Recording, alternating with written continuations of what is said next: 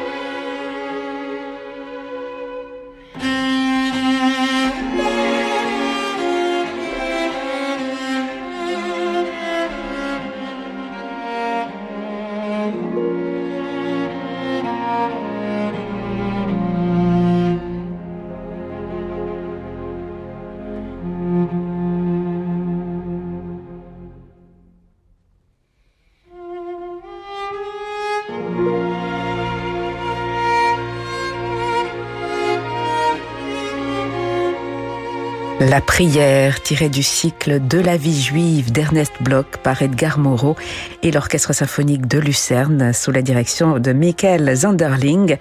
Un extrait de ce touchant album Transmission d'Edgar Moreau qui paraît demain chez Erato. L'Or Maison sur Radio Classique. Nijinska, voilà la femme, tel est le titre du spectacle que dirigera Mathieu Romano les 25 et 26 janvier à Besançon, le 29 à Metz, ainsi que les 1er et 2 février au Havre, un spectacle associant danseurs, chanteurs et instrumentistes, euh, célébrant l'une des grandes figures de la danse du XXe siècle, Bronislava Nijinska, restée dans l'ombre de son célèbre frère Vaslav Nijinski. Mathieu Romano est à cette occasion notre invité ce soir. Bonsoir. Bonsoir Laure. Alors, euh, vous retrouverez entre autres pour ce spectacle vos chanteurs euh, d'Aedes. Comment l'ensemble Aedes a-t-il traversé cette crise, ces deux années de pandémie qui ont particulièrement fragilisé les, les cœurs. Hein? Euh, oui, c'est vrai que les chanteurs ont été particulièrement mis à rude épreuve. On a eu la chance avec Aedes, alors évidemment, j'allais dire pas pendant le premier confinement, mais si, puisqu'on a eu, on a, eu beaucoup de travail euh, administratif, et puis on a eu la chance d'être aidé par euh, la Fondation Bettencourt qui a fait son programme euh, en chantons l'été. Donc on a pu faire de, comme beaucoup d'ensembles, des chœurs virtuels un petit peu. Et puis ensuite, même pendant les autres confinements, on a quand même pu travailler, faire quelques enregistrements, faire des répétitions. Voilà, on a réussi à, à sauver ce qu'on pouvait sauver. Bien entendu, le, le, moral était au plus bas, et puis et puis l'activité a eu beaucoup, euh, oui, il y a eu beaucoup d'annulations, mais depuis le printemps dernier, là, depuis depuis mai, on a beaucoup travaillé et c'est vrai que là, cette euh, cinquième vague nous fait à tous à nouveau un peu peur. Oui, d'autant qu'on assiste à quelques annulations. Le chœur de l'orchestre de Paris a été supprimé de, des prochains concerts euh, de l'orchestre de Paris. On, on, sent que les institutions prennent beaucoup de précautions avec notamment les, les ensembles vocaux. Comment est-ce que cela se passe? Est-ce que vous répétez avec masque? Est-ce que vous devez chanter avec des masques euh, encore aujourd'hui alors, ça dépend un petit peu des, des, projets, mais globalement, en tout cas là depuis euh, depuis le mois de décembre, on répète euh, avec des masques, avec une distanciation entre les chanteurs. Et ce qui complique l'écoute. Ce qui complique pas mal de choses. Alors, en même temps, on est habitué puisque ça fait un an et demi qu'on fait ça, mais c'est vrai que c'est quand même toujours assez compliqué. Et on arrive pour l'instant pour les concerts les chanteurs euh, acceptent de de se faire tester pour pouvoir enlever le masque au concert parce que c'est quand même euh, c'est déjà très pénible en répétition et en concert ça l'est d'autant plus.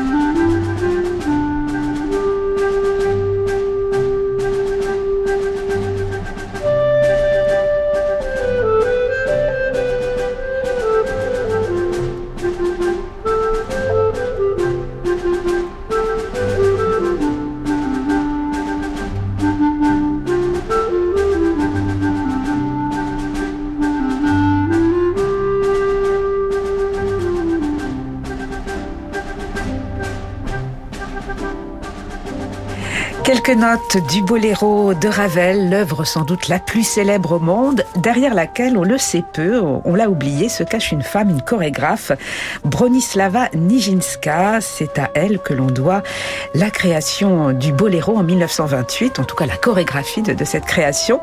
Vous lui rendez hommage, Mathieu Romano, dans le cadre d'un spectacle qui sera donc donné dans quelques jours à Besançon, à Metz et au Havre. Est-ce que vous pourriez nous, éclairer sur Nijinska, qui fut l'une des grandes figures de la danse du XXe siècle, des ballets russes? Et oui, tout à fait. Alors, euh, moi, je, je, ne suis moi-même pas un spécialiste euh, ni de la danse ni de Nijinska, mais c'est vrai euh, qu'on a voulu lui rendre hommage, et notamment euh, Dominique Brun, chorégraphe et qui est la, la conceptrice en fait de ce spectacle et, et qui en a assuré la, la dramaturgie chorégraphique. Voilà, ce projet part d'elle en fait, qui a voulu vraiment rendre hommage à cette, à cette interprète, et puis apporter sa sa vision qui est, euh, je trouve, extrêmement intéressante et qui va un peu de pair avec la vision qu'on défend à Edès et que les siècles défendent aussi, puisque ce spectacle se fait avec les siècles, à savoir l'étude des documents historiques comme une sorte de recréation, mais évidemment avec l'ajout de l'interprétation d'aujourd'hui et de son imaginaire d'aujourd'hui. Donc c'était très intéressant. On en parlait euh, avec elle. Elle étudie les sources, des documents qui sont parfois des documents euh, juste verbaux, écrits. Donc on n'a pas spécialement parfois de traces des, des, des, pas de la chorégraphie. Donc il faut faire tout un travail de recréation et puis d'imaginer ce que ça pourrait donner et bien sûr d'apporter aussi sa touche contemporaine. Donc tout ça donne un spectacle très fort, je trouve. Avec donc, euh, entre autres, le boléro de Ravel que Nijinska a chorégraphié. Nijinska qui a chorégraphié de, de nombreux ballets français, euh, Les Noces notamment de, de Stravinsky en 1923 que vous interprétez également dans, dans ce spectacle. Alors que ce soit Les Noces ou euh, le boléro, vous dirigez, Mathieu Romano, un, un petit effectif instrumental qui correspond à l'une des versions des Noces écrites par euh, Stravinsky en, en 1919. Exactement, c'est ce qu'on appelle la version 1919 parce que Stravinsky a fait pas mal de versions. Une version pour chœur et orchestre, une version pour quatre pianos et percussions, qui est celle, on va dire, peut-être la plus euh, connue ou la oui. plus jouée aujourd'hui. Et notamment une version pour cet ensemble instrumental un peu particulier, notamment à l'époque, qui se compose de deux cymbalums, d'un harmonium, de deux percussionnistes et d'un piano mécanique. Donc un piano euh, qui était à l'époque commandé euh, par un rouleau, qui aujourd'hui est commandé par un ordinateur, en fait. Oui, donc c'est une instrumentation tout à fait originale et vous avez adapté la même pour le boléro. Exactement, on s'est servi du même effectif et on a demandé à Robin Melchior, qui est compositeur et arrangeur, de faire cette version du boléro qui est assez différente évidemment dans l'orchestration mais même dans l'approche euh, l'idée c'était pas de d'essayer de, de faire une copie du boléro original mais plutôt d'aller vers quelque chose comme un boléro plus vocal qui se rapproche quelque peu de la danse et de la chorégraphie que François Chéniaud interprète. Voilà deux ballets que vous donnerez Mathieu Romano avec les danseurs de la compagnie Les Porteurs d'Ombre. Alors c'est vrai qu'avec Aedes, vous collaborez très souvent avec des artistes venus d'autres horizons, des comédiens, récemment une chanteuse euh, de flamenco et des danseurs. Que vous apporte la fréquentation de ces artistes? Cela nourrit quelque part votre travail avec euh, les chanteurs? Cela nourrit votre, votre univers sonore? Tout à fait, c'est vraiment le mot, ça me nourrit, puisqu'en fait, on parle tous le même langage, à savoir celui de, de l'art. Peu importe que ce soit la danse, euh, la musique flamenco, la musique populaire, tout ça est, est tissé de, du, du, même fil en fait. Donc c'est très enrichissant pour moi, pour les chanteurs d'Aedes, euh, puis même voilà pour notre culture artistique en général. C'est moi c'est ce que j'aime beaucoup avec Aedes, c'est défendre euh, tous les styles de musique et aller voir vers beaucoup d'autres formes d'art avec Aedes et avec les musiciens des siècles que vous dirigez de, de plus en plus, euh, Mathieu Romano, que vous intégrez dans, dans vos projets. Comment décririez-vous votre complicité, votre amitié avec les siècles? Ah bah c'est une histoire, euh, j'allais dire une histoire d'amour. En tout cas, c'est c'est vrai qu'on se connaît depuis pas mal de temps. Alors déjà, ça a commencé il y a très longtemps puisque euh, François-Xavier Roth, donc le, le, directeur artistique des siècles, faisait partie de mes professeurs quand j'étais au, au, conservatoire de Paris. Euh, j'ai eu mes quelques cours de direction avec lui. Aedes a beaucoup travaillé avec les siècles euh, depuis de nombreuses années, quand François Xavier avait besoin d'un chœur. Et puis il m'a fait confiance pour que je puisse moi diriger sur des projets plus euh, tournés autour d'Aedes. Et ça a commencé avec euh, le Requiem de forêt qu'on a enregistré il y a quelques temps. Ça a continué avec euh, le Requiem allemand de Brahms. Et puis ça va continuer l'année prochaine avec des projets qui sont encore pour l'instant confidentiels. Mais en tout cas, c'est une histoire d'amitié qui va durer parce que j'aime beaucoup les siècles. Je trouve qu'on est sur la même longueur d'onde artistique. Et puis François Xavier Roth est quelqu'un que, que j'estime et que j'admire beaucoup.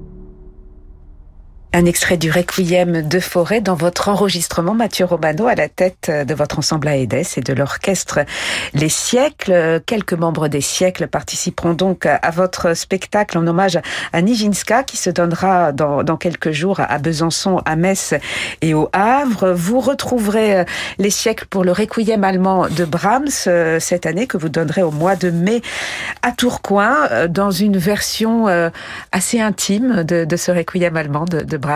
Tout à fait. Là encore, on a voulu euh, tenter quelque chose de nouveau et demander à, un arrangeur de, proposer une version pour orchestre de chambre.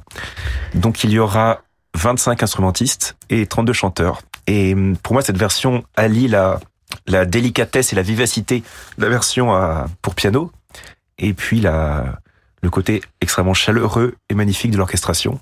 Donc pour nous, c'est vraiment une bonne adéquation de faire cette version et on est très content de la faire avec les siècles et ce sera sur instrument d'époque. Et puis Aedes, c'est aussi un, un chœur d'opéra présent dans le cadre de nombreuses productions lyriques. La prochaine en date, ce sera Carmen de Bizet, euh, qui sera donnée au Grand Théâtre du Luxembourg au mois de mars, dans la mise en scène de Dmitri Tcherniakov. C'est une expérience particulièrement enrichissante pour un chœur de vivre un opéra, d'être un acteur euh, d'opéra, euh, Mathieu Romano. Oui, c'est très enrichissant.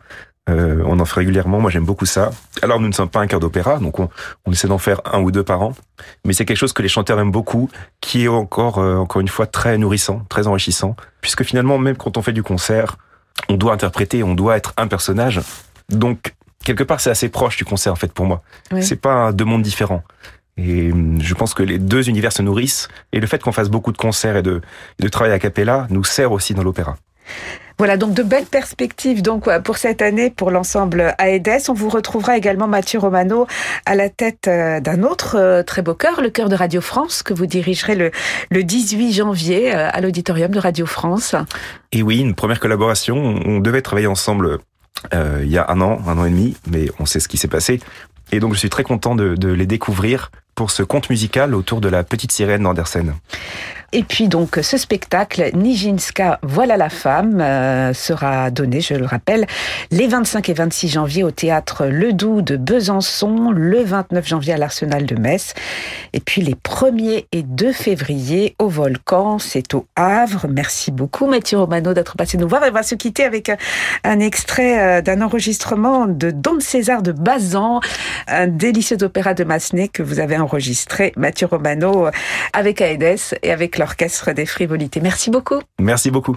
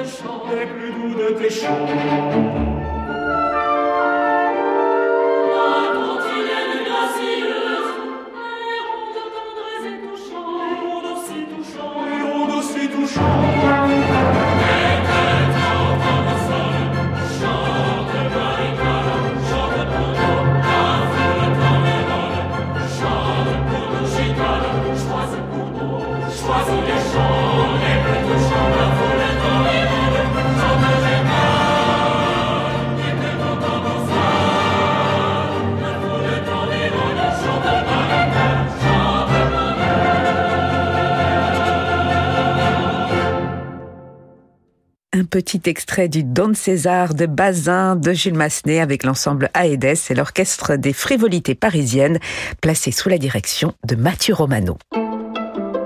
Le coup de cœur de la Croix avec Emmanuel Giuliani. Bonsoir Emmanuel. Bonsoir Laure. Un voyage en Italie cette semaine avec vous. Vous nous emmenez à Milan, à la Scala de Milan. Oui, et quand on parle de la Scala de Milan, on pense opéra et opéra italien en particulier. Mais pourtant, le petit tour que je vous propose d'y faire ce soir est de nature instrumentale.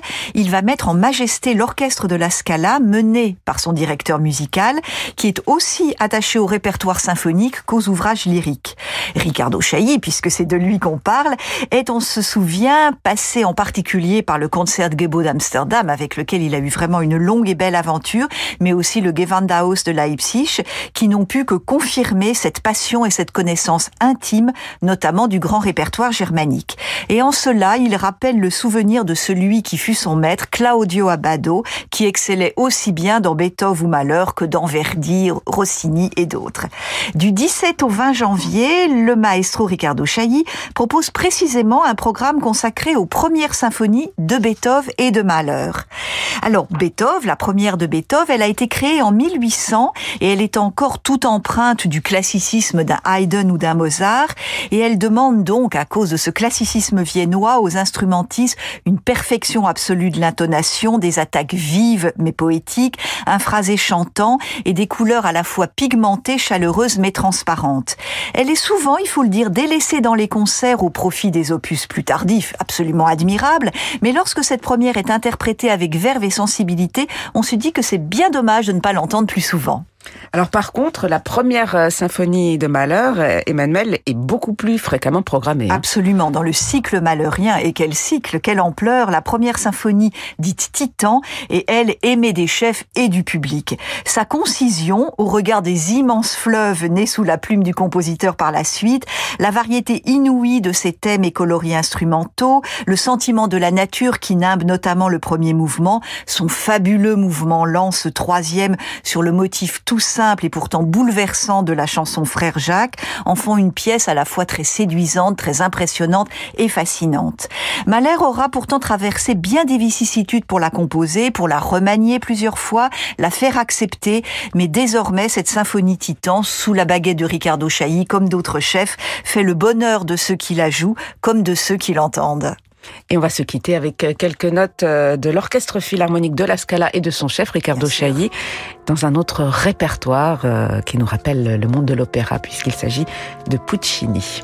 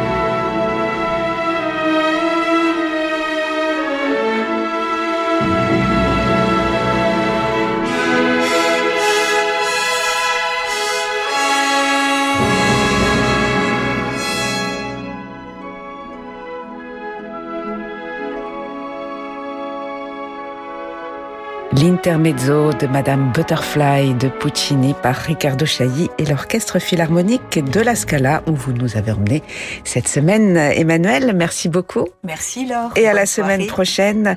Merci à Charlotte Taureau-Lassalle pour la réalisation de cette émission. Demain, nous fêterons les 30 ans des talents lyriques avec son chef Christophe Rousset. Mais tout de suite, votre soirée se prolonge en musique avec Francis Drezel.